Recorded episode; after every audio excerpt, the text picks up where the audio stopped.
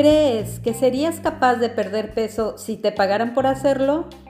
Quédate hasta el final porque te voy a compartir un estudio muy interesante que se realizó en el que por año y medio se dividieron en diferentes grupos a varias personas y se les pagaba una cantidad cada semana si perdían peso. ¿Y qué creen que pasó? Bueno, pues resulta que ganar dinero o que les den dinero no influía realmente en la parte de, la pérdida de peso. O sea, las personas dejaban el tema de eh, perder peso aunque les pagaran. Eso quiere decir que el incentivo económico, aunque puede parecer que sí llama la atención, la realidad es que en el fondo no es una variable que pueda impulsarte a lograr una meta. También se introdujeron otras variables muy interesantes, como por ejemplo que eh, además del dinero se les incluyó la variable de entregarles a las personas, a un grupo de personas, las comidas ya preparadas y se les daban pláticas o charlas informativas. Y adivina qué fue lo que pasó.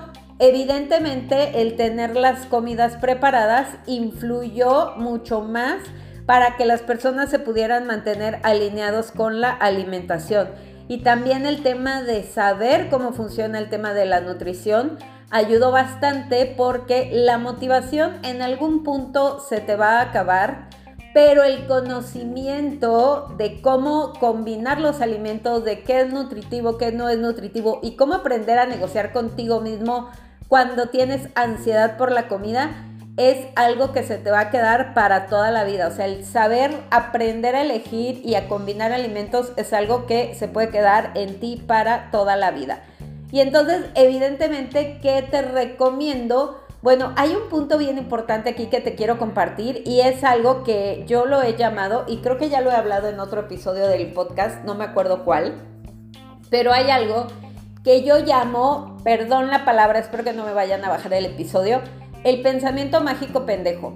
Y antes de que me digan algo, quiero decirles que yo mucho tiempo tuve el pensamiento mágico pendejo de que iba a venir alguien a resolverme la vida con el tema de los hábitos, que yo nada más necesitaba que alguien me ayudara con mis hábitos, que alguien me, este, no sé, me subsidiara o me pagara para lograr hacer mi cambio de hábitos y que yo entonces le iba a echar todas las ganas del mundo pero no estaba dispuesta a hacerlo yo por mí misma. Entonces, ese es un tema bastante interesante porque suele pasar mucho cuando, y es una, o sea, yo ya lo tengo súper comprobado, ¿eh? es una variable que está súper comprobada, que uno espera, cuando uno tiene sobrepeso, esperas a que alguien llegue a salvarte. O sea, esperas a que vengan del programa de kilos mortales a ayudarte a perder peso, o no me acuerdo cómo se llamaba, ah, sí, ya me acordé Perder para ganar, yo no tienen una idea de, yo era fan del programa Perder para ganar, donde un entrenador iba por ti y arrastraba tu humanidad a hacer ejercicio. Y entonces, ¿qué creen que pasó a largo plazo con esas personas que fueron obligadas por el entrenador a perder peso? Bueno, pues a largo plazo lo volvieron a recuperar. ¿Por qué? Porque la motivación no era interna, o sea, estás agarrando un elemento demasiado externo para intentar hacer un cambio y tiene que venir desde adentro, tiene que ser una transformación profunda. Y fíjense cómo funciona esta parte, porque la motivación no dura para siempre, pero sí puedes aprender a comer y a combinar tus alimentos y a saber usar la nutrición a tu favor y saber usar el tiempo a tu favor, porque todo el mundo queremos las cosas rápidas, pero no nos ponemos a ver que de todas maneras el tiempo va a pasar y que a lo mejor si tienes 10, 15 o 20 kilos e inviertes un año de tu vida en transformarte, va a ser el mejor año que puedes y en el que vas a obtener los mejores resultados. Entonces hay que tener cuidado y también la perspectiva que tenemos de las cosas. Hay un tema bien curioso, a mí me llama mucho la atención porque muchas personas dicen, ay, no, toma tus programas porque no tengo dinero para pagarlo. Y a mí me pasaba igual, o sea, yo decía, ay, no, es que no puedo pagar un nutriólogo y un entrenador y un psicólogo y todo lo demás. Pero sí estaba dispuesta a hacer un esfuerzo extra por em, pagar una cirugía de bypass.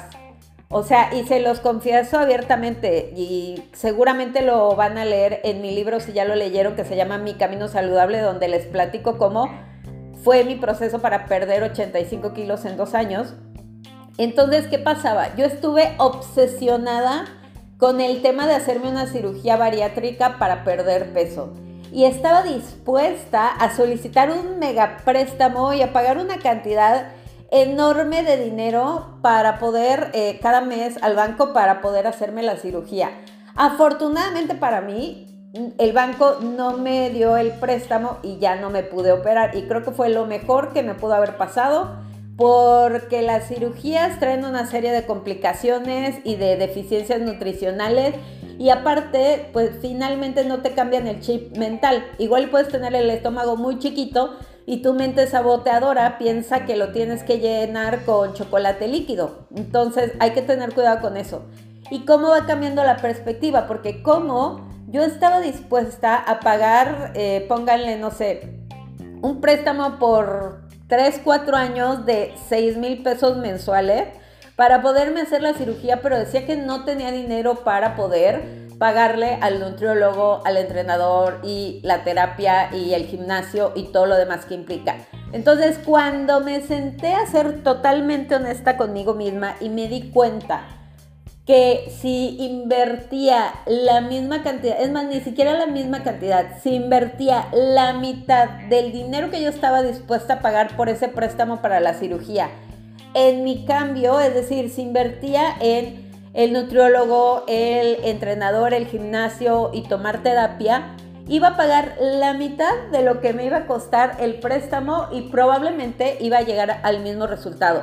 La realidad es que no lo sé, creo que fue una muy buena inversión invertir los papeles, dejar de contarme la historia de que no lo puedo pagar, porque si a ti te dijeran que así de que un poquito más incluso de lo que puedes pagar, te dan una cirugía a pagos, seguramente la vas a aceptar.